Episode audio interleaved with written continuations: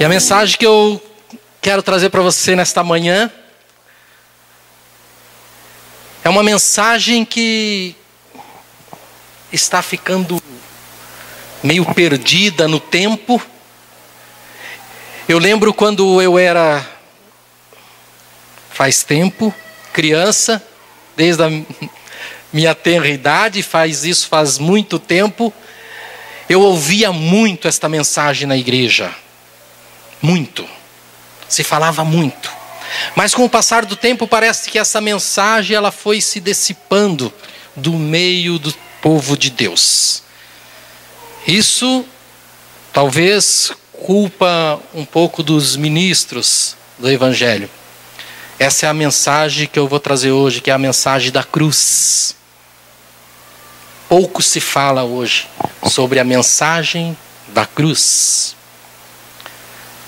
Se pregam muitas outras coisas, mas a mensagem da, da cruz, ela está um pouco esquecida. Isso é muito triste. Nos dias que nós estamos vivendo hoje, nos dias que nós estamos passando, e sabemos que a hora é chegada, o tempo é chegado.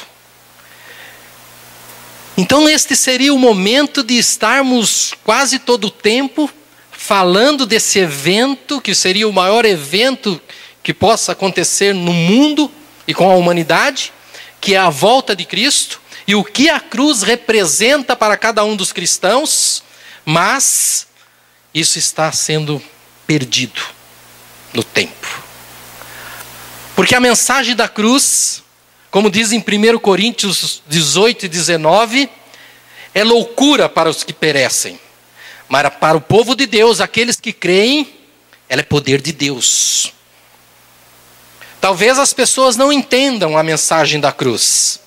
Talvez muita gente não entenda o porquê que Deus, na sua infinita sabedoria, mandou seu filho, o único filho, ao mundo para perecer por mim e por você, para que nós hoje tivéssemos vida eterna. 1 Coríntios no versículo 18 e 19, diz assim: Certamente a palavra da cruz é loucura para os que se perdem, mas para nós que somos salvos, poder de Deus. 19: Pois está escrito: Destruirei a sabedoria dos sábios e aniquilarei a inteligências dos instruídos. A mensagem da cruz é uma das mensagens mais poderosas que qualquer pastor possa pregar nesses últimos tempos. É uma mensagem que traz salvação. É uma mensagem que traz cura e libertação. Porém, Paulo lembrou muito bem ao afirmar que esta mensagem é loucura para os que perecem, mas para aqueles que creem em Cristo Jesus, ela é poder. Para aqueles que estão salvos, ela é poder. A humanidade não entende a mensagem da cruz. Assim como Jesus veio um dia para a humanidade e aqueles que eram seus o rejeitaram, as coisas estão acontecendo novamente. Muitas pessoas estão esquecendo o motivo real pelo qual Jesus um dia morreu na cruz. Os pensamentos do nosso Deus, eles são maiores que os nossos. Deus, na sua infinita sabedoria, ele vai além da nossa imaginação. E é por isso que um dia ele viu uma sociedade corrompida, uma sociedade que não, não tinha mais jeito, uma sociedade que estava enfiada em pecado, e aí então Deus, na sua infinita sabedoria, enviou seu filho para que nós fôssemos resgatados. Se você olhar os quatro evangelhos de Jesus, nós vemos que, na maioria das vezes, as pessoas de pouca cultura, as pessoas que tinham menos, foram as pessoas que entenderam a mensagem da cruz. Por isso, o mundo, Satanás, ele tem ludibriado as pessoas com as riquezas desse mundo, para que nós esquecemos que um dia veio um Salvador, que deixou seu trono de glória Por isso que a mensagem da cruz é loucura. Como entender um rei, um rei que deixa o seu trono e vai no meio dos seus súditos, súditos esses que não valem nada, súditos esses pecadores imundos, e ele deixa o seu trono de glória para ir até esse povo e salvá-los de tudo aquilo que eles possam perecer. Você imagine no mundo físico um rei que tem o seu trono estabelecido e ele deixa tudo, deixa todas as suas riquezas, deixa o seu palácio e vai no meio do povo e fala: Agora eu vou me tornar um de vocês, porque eu quero libertar vocês dessa escravidão. Foi isto que Jesus fez por mim e por você. E nós, muitas vezes, nós não reconhecemos o poder de Deus. Nós ficamos conhecendo o porquê que Deus ainda não fez, o porquê que ainda Deus não realizou os desejos dos nossos corações, e nós ficamos buscando lógica. Para Deus não tem lógica. A mensagem da cruz não tem lógica. Se nós formos buscar lógica na mensagem da cruz, nós não vamos encontrar. Aquele que tinha seu trono de glória deixa seu trono de glória para vir e resgatar aqueles que não mereciam o resgate. Pela graça. Pela graça sois salvos. Em Mateus,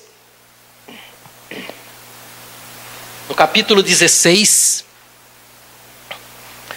no versículo 24 e 25,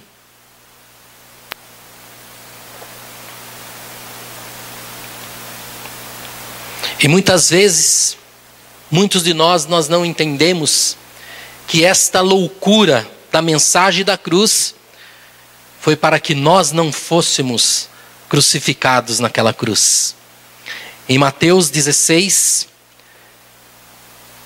24 e 25, então disse Jesus aos seus discípulos: Se alguém quiser acompanhar-me, negue-se a si mesmo, tome a sua cruz e siga-me. Pois quem quiser salvar a sua vida, a perderá. Mas quem perder a sua vida por minha causa, a encontrará. O que simboliza a cruz de Cristo para nós? Qual é o significado da cruz de Cristo? Qual o significado da mensagem da cruz? É um símbolo de sofrimento Muitas vezes hoje nós estamos padecendo e sofrendo porque nós entendemos a mensagem da cruz. Estamos passando por momentâneas tribulações porque nós entendemos a mensagem da cruz. E Jesus mesmo diz: No mundo tereis aflições, mas tendo em bom ânimo, porque eu venci o mundo. E ele também diz: Eu vou para o Pai, mas deixo-vos a paz. E não é a paz do mundo, mas é uma paz que excede todo entendimento. Mesmo debaixo de sofrimento, mesmo debaixo de sofrimento, porque é um dos símbolos da cruz, nós estamos em paz. Estamos em paz porque nós temos certeza, porque o nosso redentor vive e ele está à direita do Pai intercedendo por mim e por você nesse exato momento. E ele na sua onipresença. Além dele estar à direita do Pai intercedendo por mim e por você, ele diz que aonde estiver três, dois ou três reunidos em meu nome, ali eu estarei no meio dele. Sinta, Jesus está do seu lado nesta manhã. Jesus está do seu lado. Ele sabe o que tem no seu coração. Ele sabe nesse momento o que passa no seu, no seu pensamento. Ele sabe das suas aflições. Ele sabe do desejo do seu coração. Não se prega mais a mensagem da cruz. Não se prega mais de Jesus. Não se fala mais de Jesus. Jesus está ficando esquecido. Isso é muito triste.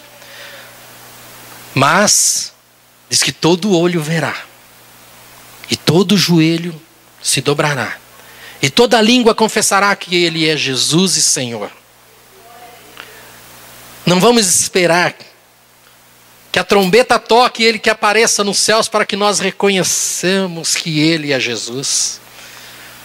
Vamos reconhecer agora, nesse exato momento, reconhecer que Jesus é o meu redentor e o meu salvador. Medo da morte. A cruz simboliza morte. Como eu disse que a cruz simboliza sofrimento, em 1 Pedro 2,21 diz: Para isso vocês foram chamados, pois também Cristo sofreu no lugar de vocês, deixando-lhes exemplo para que sigam os seus passos. Em 1 Pedro 4,13 diz: Mas alegrem-se à medida que participam do sofrimento de Cristo, para que também, quando a sua glória for revelada, vocês exultem com glória e alegria. Símbolo de morte. Símbolo de morte é a mensagem da cruz. Em Atos 10, 39, somos testemunhas de tudo o que ele fez na terra, todos judeus, e em Jerusalém, onde o mataram, suspendendo-o no madeiro.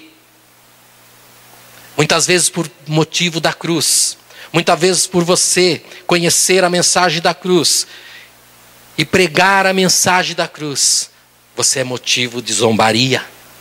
A cruz é símbolo de zombaria. Quantas vezes você foi falar de Jesus para uma pessoa? Quantas vezes você foi falar de Jesus para um amigo, para um familiar? E você foi motivo de zombaria. A cruz é motivo de zombaria. Jesus falou que você sofreria junto com Ele. A partir do momento que você reconhecesse que Ele era Jesus e Senhor na sua vida, você também seria motivo de zombaria.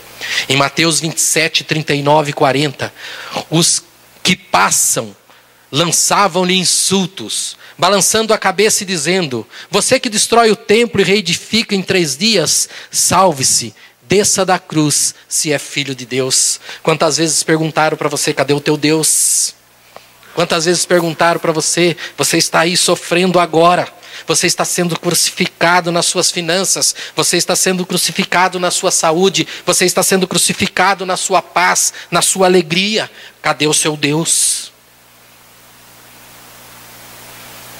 A sua resposta é: o meu Deus, o meu Jesus, ele morreu por mim e um dia ele ressuscitou e ele vive e Ele vai me trazer a paz, Ele vai me trazer a saúde, Ele vai me trazer a alegria. Porque a palavra de Deus diz que Jesus, tudo que você pedir para Ele, crendo, você recebe. Tudo que você pedir a Jesus, crendo, você recebe. Ele é o caminho que te leva, que leva as suas petições até o seu Pai. Motivo de rejeição Muitas vezes você já foi rejeitado, mesmo na sociedade, por ser um cristão. Rejeitado no seu trabalho por ser um cristão. Símbolo de rejeição é o símbolo da cruz. Jesus foi rejeitado. Nós também somos. Porque os mesmos sofrimentos de Jesus nós também vamos passar. Ele mesmo diz: Eu sofri. Vocês também terão, terão aflições no mundo, símbolo de rejeição. 1 Pedro 2,4: À medida que se aproximava dele, a pedra viva, rejeitada pelos homens, mas escolhida por Deus e preciosa para ele, no momento que ele era rejeitado, no momento que você é rejeitado, você é a pedra viva, rejeitada por homem, mas escolhido de Deus. Você é escolhido de Deus. Você pode estar sendo rejeitado pela sua família. Você pode estar sendo rejeitado pelo seu pai, pela sua mãe, pelo seu patrão, pelo seu empregado, até mesmo pelo seu pastor. Mas creia, você é a pedra viva que Jesus escolheu. Você é a pedra viva que Jesus escolheu, que Deus escolheu para ser preciosa em Suas mãos. Você é precioso. Mensagem da cruz. Ninguém mais se fala. Renúncia pessoal. Jesus renunciou seu trono de glória. E assim também nós temos que fazer determinadas renúncias para que possamos alcançar a vitória em Cristo Jesus. Nós só alcançamos a vitória em Cristo Jesus. Renúncia. Mateus 16, 27. Então Jesus disse aos seus discípulos: Se alguém quiser acompanhar-me, negue-se a si mesmo, pegue a sua cruz e me siga. Mesmo que você esteja com uma cruz, não sei qual é a sua cruz que você carrega, não sei qual é a cruz que você entrou com ela nessa porta, não sei qual é a cruz que você subiu a serra, não sei qual é a cruz que você saiu do seu residencial hoje e veio até essa igreja. Que cruz que você trouxe hoje, nesta manhã? Jesus falou: pegue a sua cruz e me siga.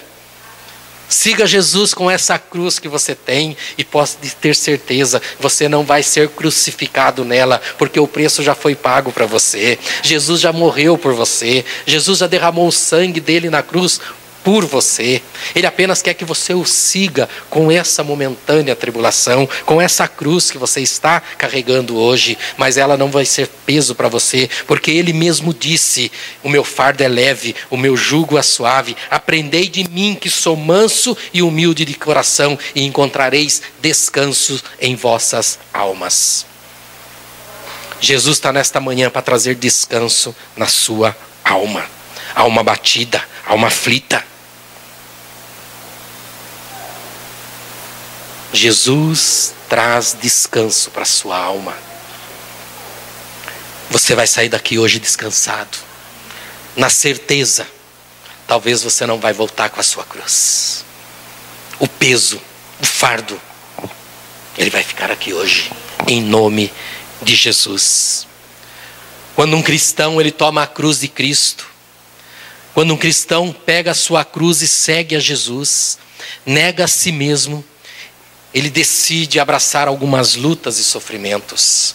Quando nós decidimos abraçar a cruz de Cristo, quando nós negamos a si mesmo e seguimos a Jesus, felizmente, não vamos falar infelizmente, felizmente nós passamos por algumas lutas e sofrimentos. Uma das lutas é lutar até o fim contra o pecado. Não é fácil. Somos homens sujeitos a cair. Somos homens sujeitos a errar. Mas toda vez que nós decidimos a pegar a cruz e seguir a Jesus, nós sofremos na luta contra o pecado. É uma luta. Somos tentados todos os dias. Somos açoitados todos os dias. Somos levados a pecar todos os dias. É uma luta.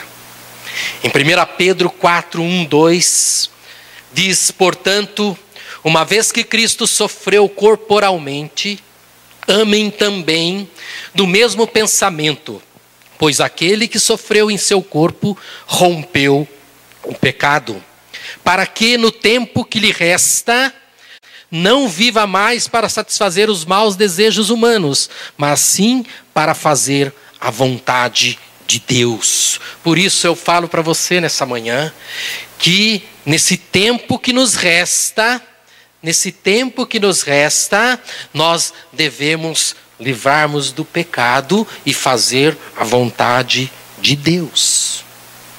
E volto a repetir para você, nesse tempo que nos resta, Jesus está voltando.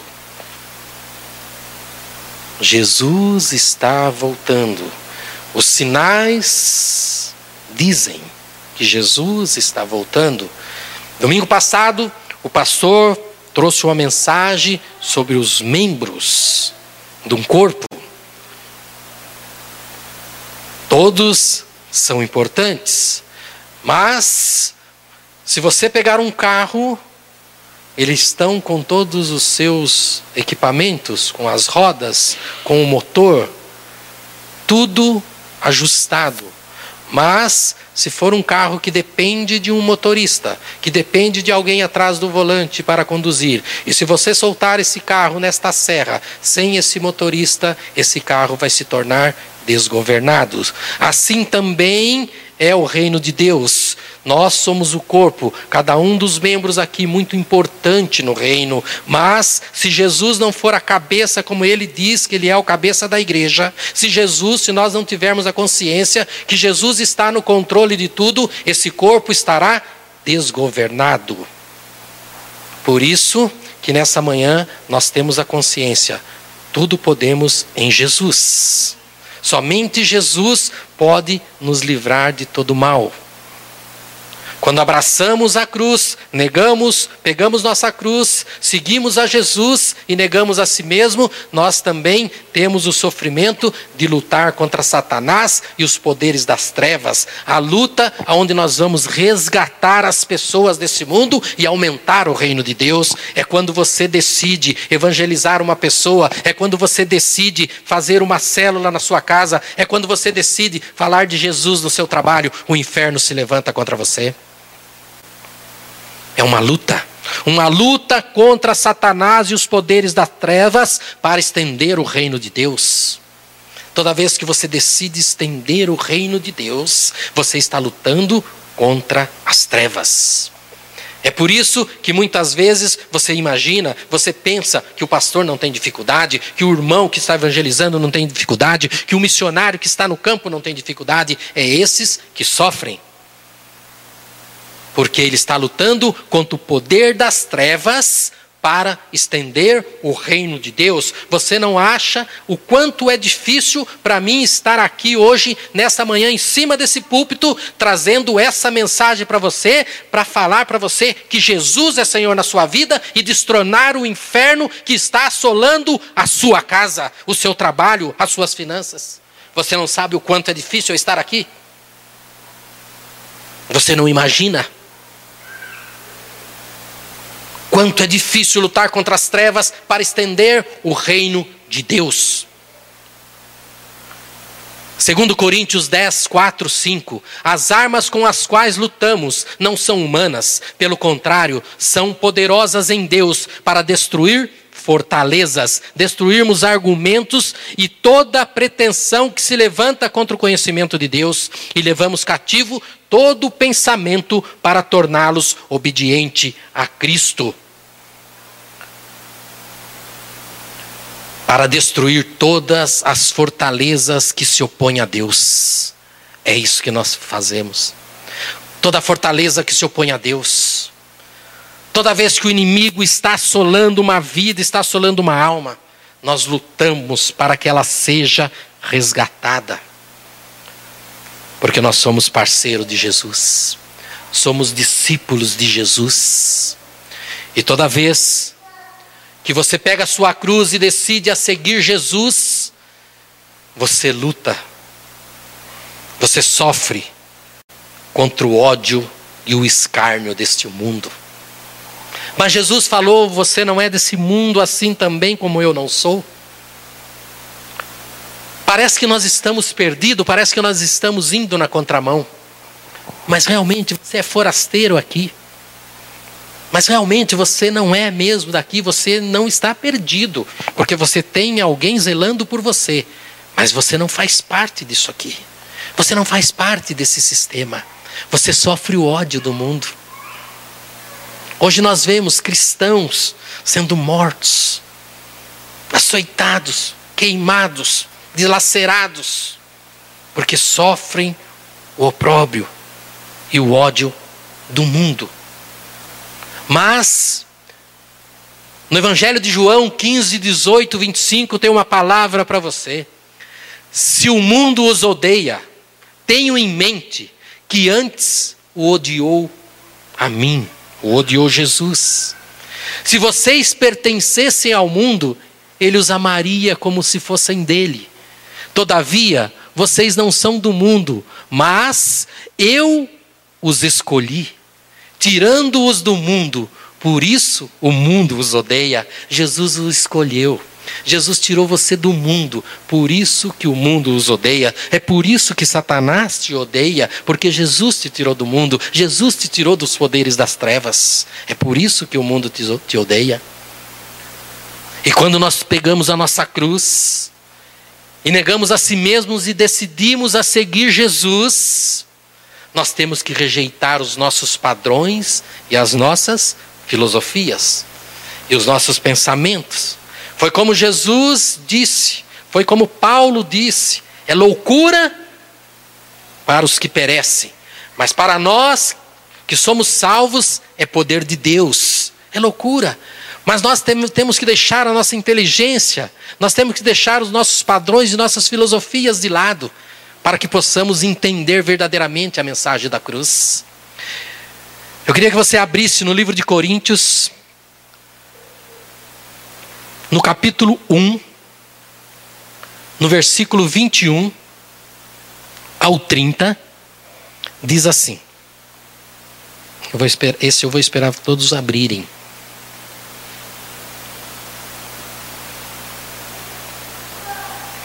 Amém?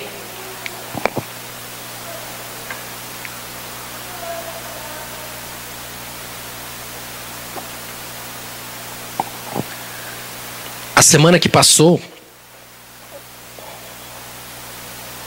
não essa semana, a semana retrasada, eu fiz um propósito com Deus e nesse propósito incluía diversas coisas, e uma delas é a igreja como um todo, e principalmente a igreja aprisco, e todos os seus membros ou aqueles que um dia tiveram a oportunidade de colocar o pé aqui dentro. Um dos propósitos foi esse e outras coisas. E eu fiz um jejum de uma semana é, de pão e água. A semana retrasada.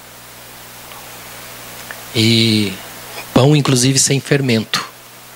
Né? Só pão e água. Passei uma semana. E foi uma semana maravilhosa, onde Deus me sustentou e muito bem trabalhando normal, fazendo as coisas normais, as coisas da igreja. E eu tenho certeza que é, no mundo espiritual todas as coisas já aconteceram. Tá? Mas o tempo de Deus e a sabedoria de Deus é, não compete a nós é, querer saber, não é verdade? E apenas crer que já aconteceu e que Deus vai trazer tudo aquilo que foi proposto diante dele, não é? Daí agora essa semana passei normal tudo, mas e Deus me incomodou trazer essa, essa mensagem para a igreja. Aí essa noite eu passei a noite em claro, mas não foi orando. Foi muito mal de estômago e lançando a noite toda. Ah, muito mal. Eu cheguei até aqui na igreja estava muito muito, muito fraco. Mas, como Paulo diz, quando estou fraco, eu estou forte. Né? Porque quem nos sustenta é o Espírito Santo. Não é verdade? Nós precisamos sim do, do alimento, né? Precisamos nos alimentar para o nosso corpo físico, mas o maior alimento é, o, é a palavra de Deus, é o alimento espiritual. E fiquei muito feliz quando a pastora abriu o culto e né, em João 3, 16, já falando que, que Jesus, que Deus já tinha enviado o filho dele para nosso resgate, né? Depois ouvimos os, os louvores abençoados, então eu realmente pude assim ter a certeza que Deus falou é essa palavra mesmo que eu tenho que, que trazer para o meu povo e meu povo vai ser, sabe, sarado, curado, liberto através dela. Amém? Glória a Deus por isso. É, em 1 Coríntios, a partir do verso 21, diz assim: Visto como na sabedoria de Deus, o mundo o conheceu por sua própria sabedoria. Aprove a Deus salvar os que creem pela loucura da pregação porque tanto os judeus pedem sinais, como os gregos buscam sabedoria. Mas nós pregamos a Cristo crucificado. Escândalo para os judeus, loucura para os gentios. Mas para os que foram chamados, tanto judeus como gregos, pregamos a Cristo, poder de Deus e sabedoria de Deus. Porque a loucura de Deus é mais sábia do que os homens, e a fraqueza de Deus é mais forte que os, aqui é dos homens. Irmãos, reparai, pois, na vossa vocação, visto que não foram chamados muitos sábios segundo a carne, nem muitos poderosos, nem muitos de nobre nascimento. Pelo contrário, Deus escolheu as coisas loucas do mundo para envergonhar os sábios, e escolheu as coisas fracas do mundo para envergonhar as fortes. Deus escolheu as coisas humildes do mundo e as desprezadas aquelas que não são, para reduzir a, a, nada as que são, a fim de que ninguém se vanglorie na presença de Deus, mas vós sois dele, em Cristo Jesus, o qual se tornou da parte de Deus sabedoria e justiça e santificação e redenção. Mensagem da cruz. Mensagem sábia. É loucura. É loucura você chegar para um nécio, para um sábio e falar: houve um dia, Deus pegou seu único filho, enviou nesse mundo para que você fosse salvo. Para que você fosse salvo, para que você fosse liberto do pecado, para que você não fosse crucificado. É muito difícil para esse sábio entender, para ele é loucura. Mas para nós que já somos salvos e que já entendemos a mensagem da cruz, ela é poder de Deus nas nossas vidas. Confessar Jesus. Toda vez que nós confessamos Jesus, nós recebemos a Deus. Em Mateus 10, 32, 33 diz: Quem me recebe, recebe o Pai. Por isso que todas as vezes que nós confessamos e recebemos Jesus, nós recebemos o Pai. Interessante que nas mensagens de hoje falamos muito de Abraão. Abraão, um homem de fé. Um homem a quem foi imputado toda a fé. É um exemplo de fé para nós hoje. Um homem que Jesus, que Deus deu uma promessa que mesmo na sua idade avançada ele teria um filho. Ele creu na promessa de Deus, porque ele tinha fé. Um homem que levou seu filho, pregamos Abraão, um homem que no momento do sacrifício de seu filho, Deus o poupou. Deus poupa Isaac.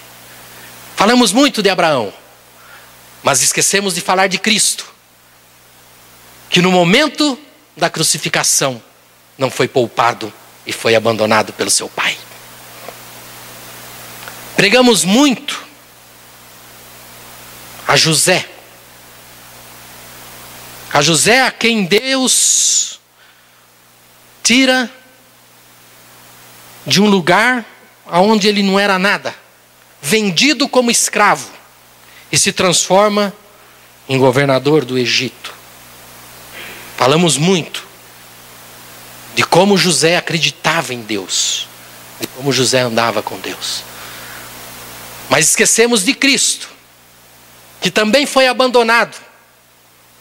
Falamos pouco de Cristo, que foi abandonado e até mesmo vendido por 30 moedas, traído por 30 moedas, mas que não negou o motivo a qual veio na terra. Falamos muito de Moisés. Pregamos muito de Moisés. A quem Deus escolheu para ser libertador de um povo oprimido. A quem Deus escolheu para resgatar o povo do Egito mas esquecemos de falar de Jesus, a quem Deus enviou para ser o libertador e tirar você da escravidão do pecado e do opróbrio. Falamos muito de Davi,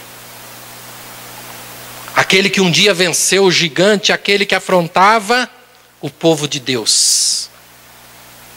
Mas esquecemos de falar de Jesus, que venceu a morte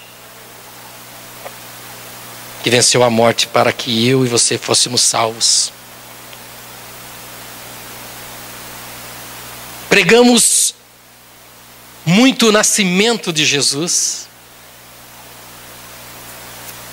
Que um dia Jesus nasceu numa manjedoura, num lugar simples, foi perseguido naquela época pelo rei. Falamos também na Páscoa da sua morte, Jesus crucificado, mas esquecemos muitas vezes de falar que esse Jesus, ele ressuscitou. E que hoje ele vive em meu e em seu favor.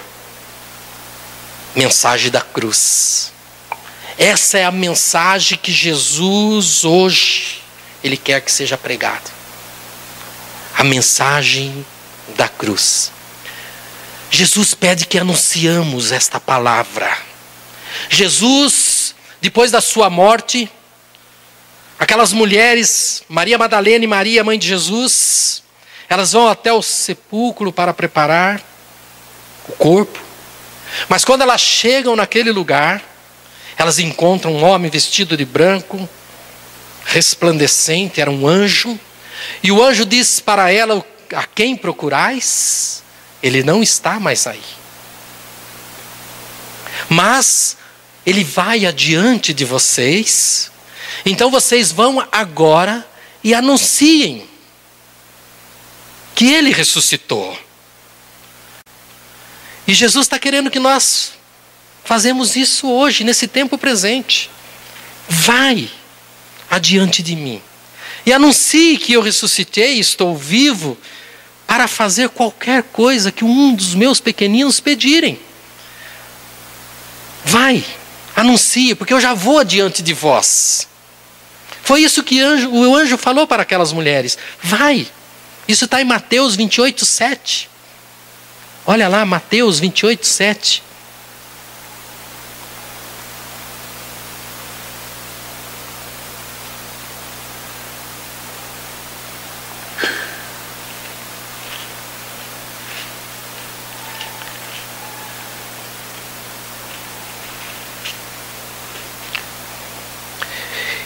Depois depressa e dizei aos discípulos que ele ressuscitou dos mortos e vai adiante de vós para Galiléia, ali o vereis. É como vos digo. Vai e anuncie. Precisamos anunciar esse Jesus. Nós estamos esquecendo de Jesus. Só em Jesus nós podemos todas as coisas. Só em Jesus. Jesus está conosco todos os dias. Todos os dias. Mateus 28, 20. Olha o que diz. Ensinando-os a guardar todas as coisas. E o ide, é o que eu acabei de falar, vamos pregar Jesus.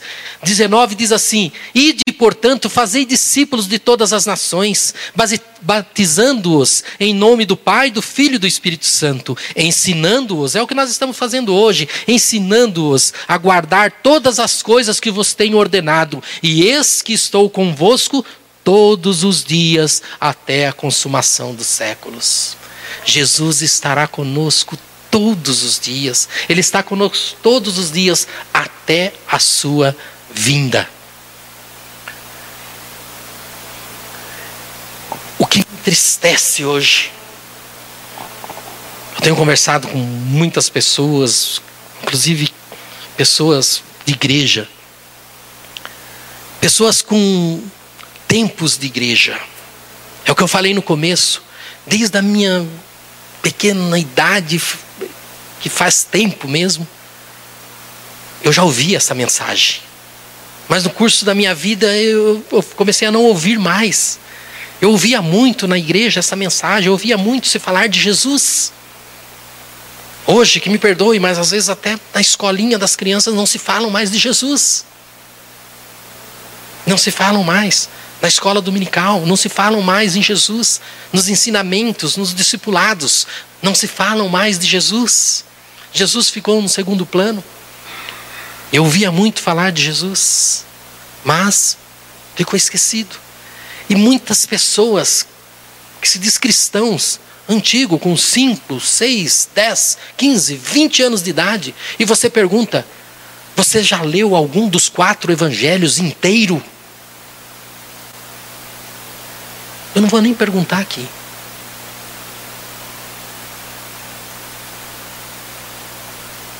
Faça o teste. Pergunta. Pessoas cristãos. Você já leu um dos quatro evangelhos inteiro? Mateus é o que tem maior capítulo, 28. Os outros têm 17, 16, se eu não me engano.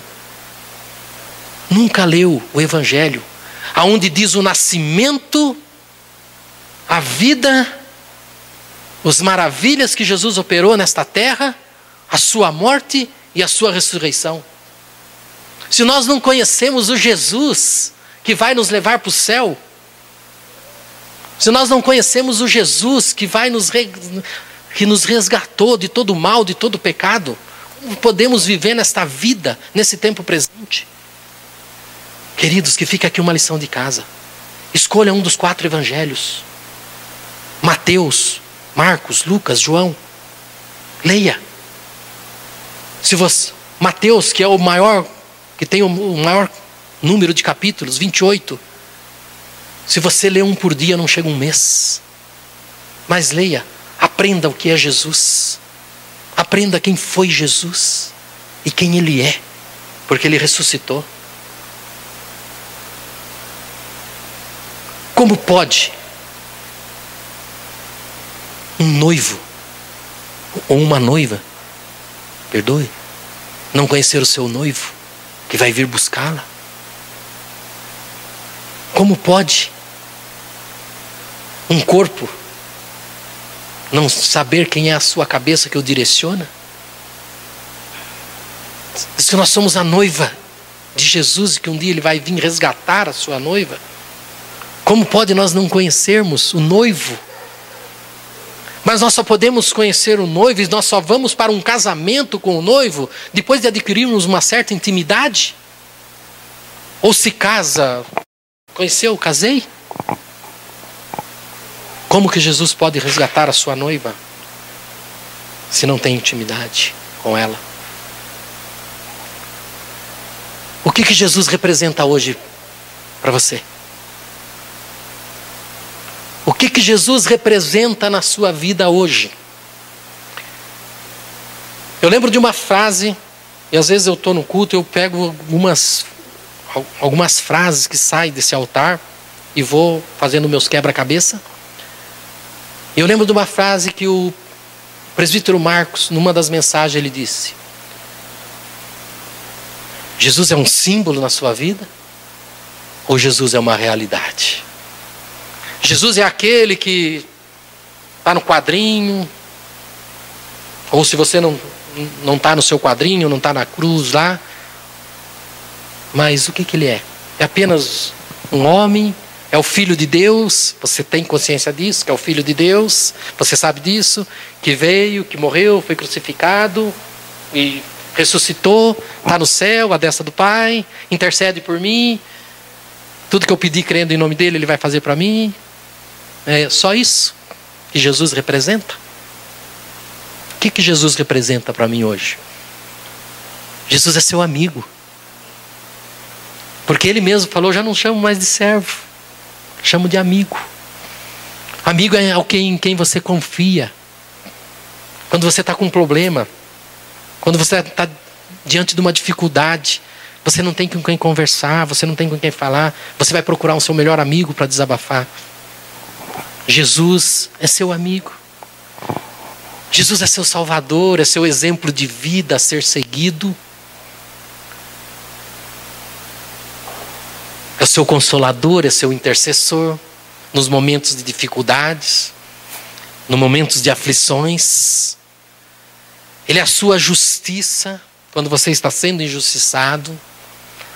Ele é a sua rocha onde você está sempre seguro e não teme as tempestades, porque ele mesmo falou que aquele que ouve as minhas palavras e as pratica é como um homem prudente que edificou a sua casa sobre uma rocha e veio ventos, veio tempestade e esta casa permaneceu inabalável. Mas também aquele que não ouve as minhas palavras e não as pratica é como um homem prudente que edificou a sua casa sobre areia. E vieram os ventos, vieram as tempestades, vieram as tribulações, vieram os problemas, vieram as enfermidades. E foi grande a ruína. Se você não tiver firmado em Jesus, você não vai aguentar. Você não vai suportar. Por quê? As aflições tendem a aumentar para aqueles que não estão firmados na rocha. Mas aqueles que estão em Cristo Jesus, Ele é o socorro bem presente na hora da sua angústia. Não importa quão grande está a tempestade, não importa se o mar está revolto. Jesus está ali no barco, aparentemente para você, Ele esqueceu de você, Ele está dormindo. Mas, quando Ele levanta e estende a mão, toda a tempestade vai se acalmar e aí haverá bonança na sua vida. E aí é no momento que todos, você já tem a certeza, porque milagre para você não vai ser surpresa, vai ser certeza, mas todos verão e falarão como aqueles discípulos falaram: quem é este homem que até o mar, os ventos, as doenças, as crise obedecem? Quem é este homem? Quem é este que você serve? Que a crise obedece.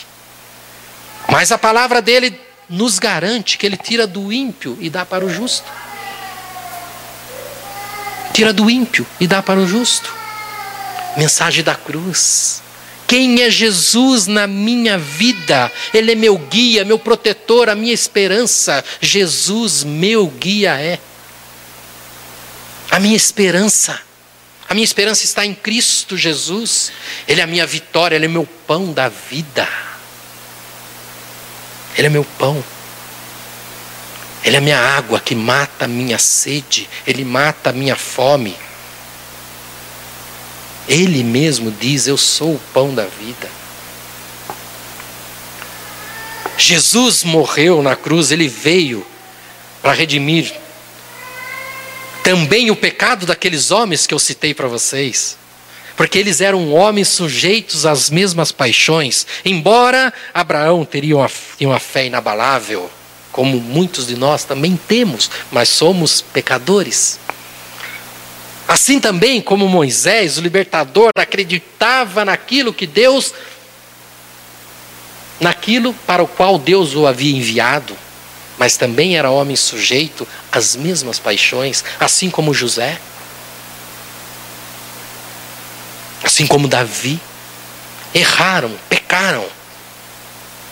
Mas esse de quem vos falo hoje, Jesus Cristo, esse foi imaculado, sem defeito, sem pecado. Não tendo pecado, pegou todos os meus, todos os seus, não tendo dores, pegou todas as suas dores, tendo um trono de glória, sendo rei. Ele veio para que eu tivesse vida e vida em abundância. Ele veio para nos resgatar. Infelizmente, os cristãos não acreditam em Jesus, como muitos de fora. Muitos de fora. E a Bíblia diz: se você crer, você verá a glória de Deus. Não foi isso que Jesus falou para Maria? Não foi isso que ele falou? Senhor, se o Senhor estivesse aqui, meu irmão não teria morto. Mas se tu creres, tu verás a glória de Deus. E muitos que estão aí fora, eles acreditam mais em Jesus do que nós que estamos aqui dentro e professamos uma fé. Você lembra da passagem do centurião?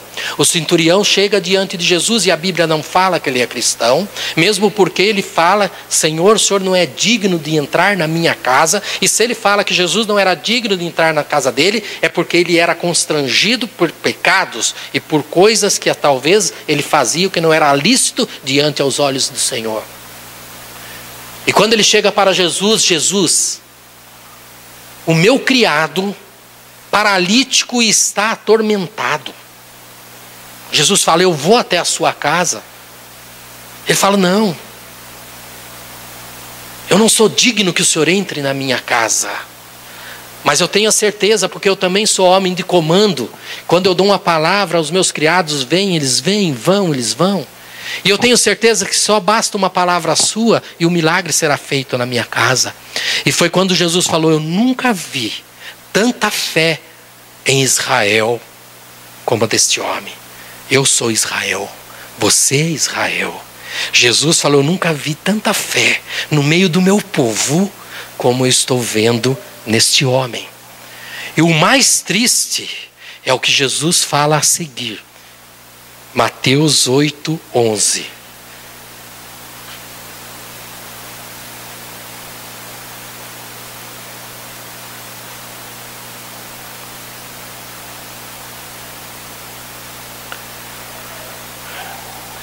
No 7 diz assim, 8, 7. Jesus lhe disse: Eu irei curá-lo.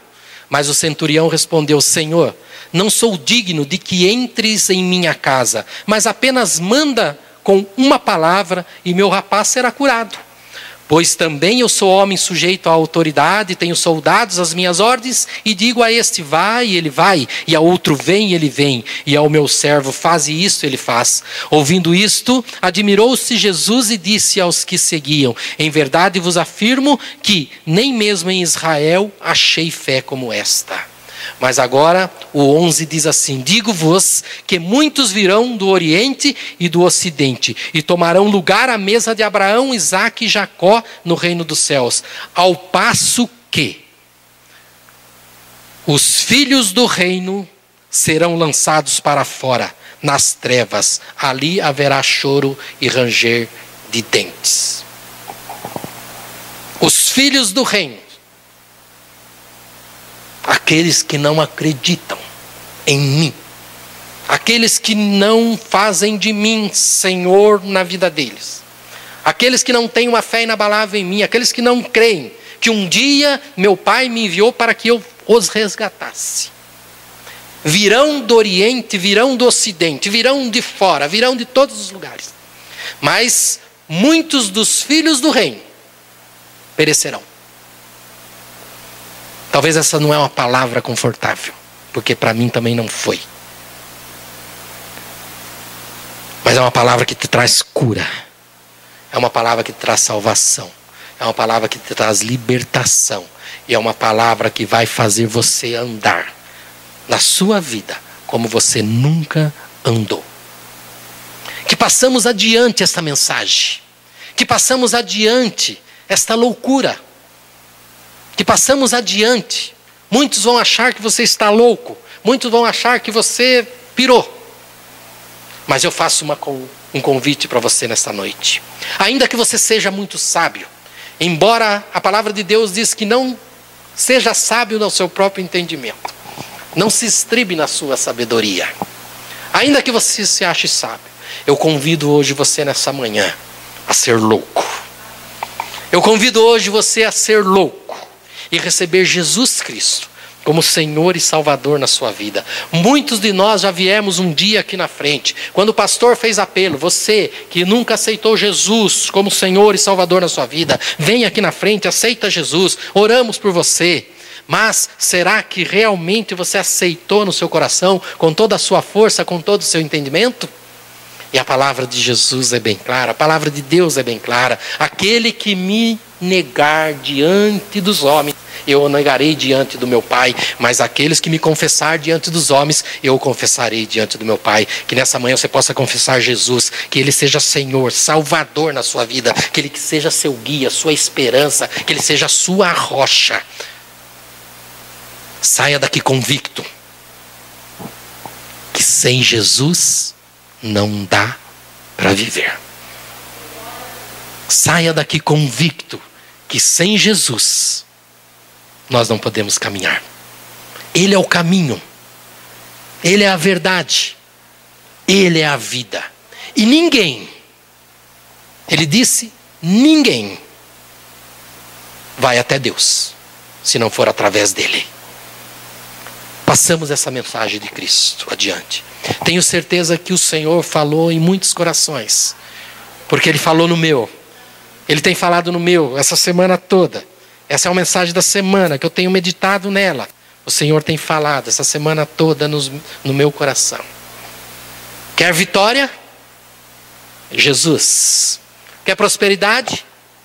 Jesus. Quer saúde? Jesus. volto a te pedir. Conheça Jesus. Procura saber quem é Jesus. Procura saber o que ele fez. Você vai ficar maravilhado. Se puder, leia os quatro evangelhos. Eles são similares. Mas cada um na sua peculiaridade, cada um na sua linguagem. Você vai ver. Eu tenho certeza que a sua vida vai ser transformada. E que a partir do momento que você tiver um contato com Ele, através da palavra dele, aí você vai ter realmente um contato espiritual com Jesus. Ele vai arder no seu coração, assim como ele aqueles discípulos no caminho de Emaús que estavam caminhando e Jesus falando com eles, e depois, quando eles descobrem que era Jesus que estava ao lado deles, e eles falam: é por isso que ardia o nosso coração.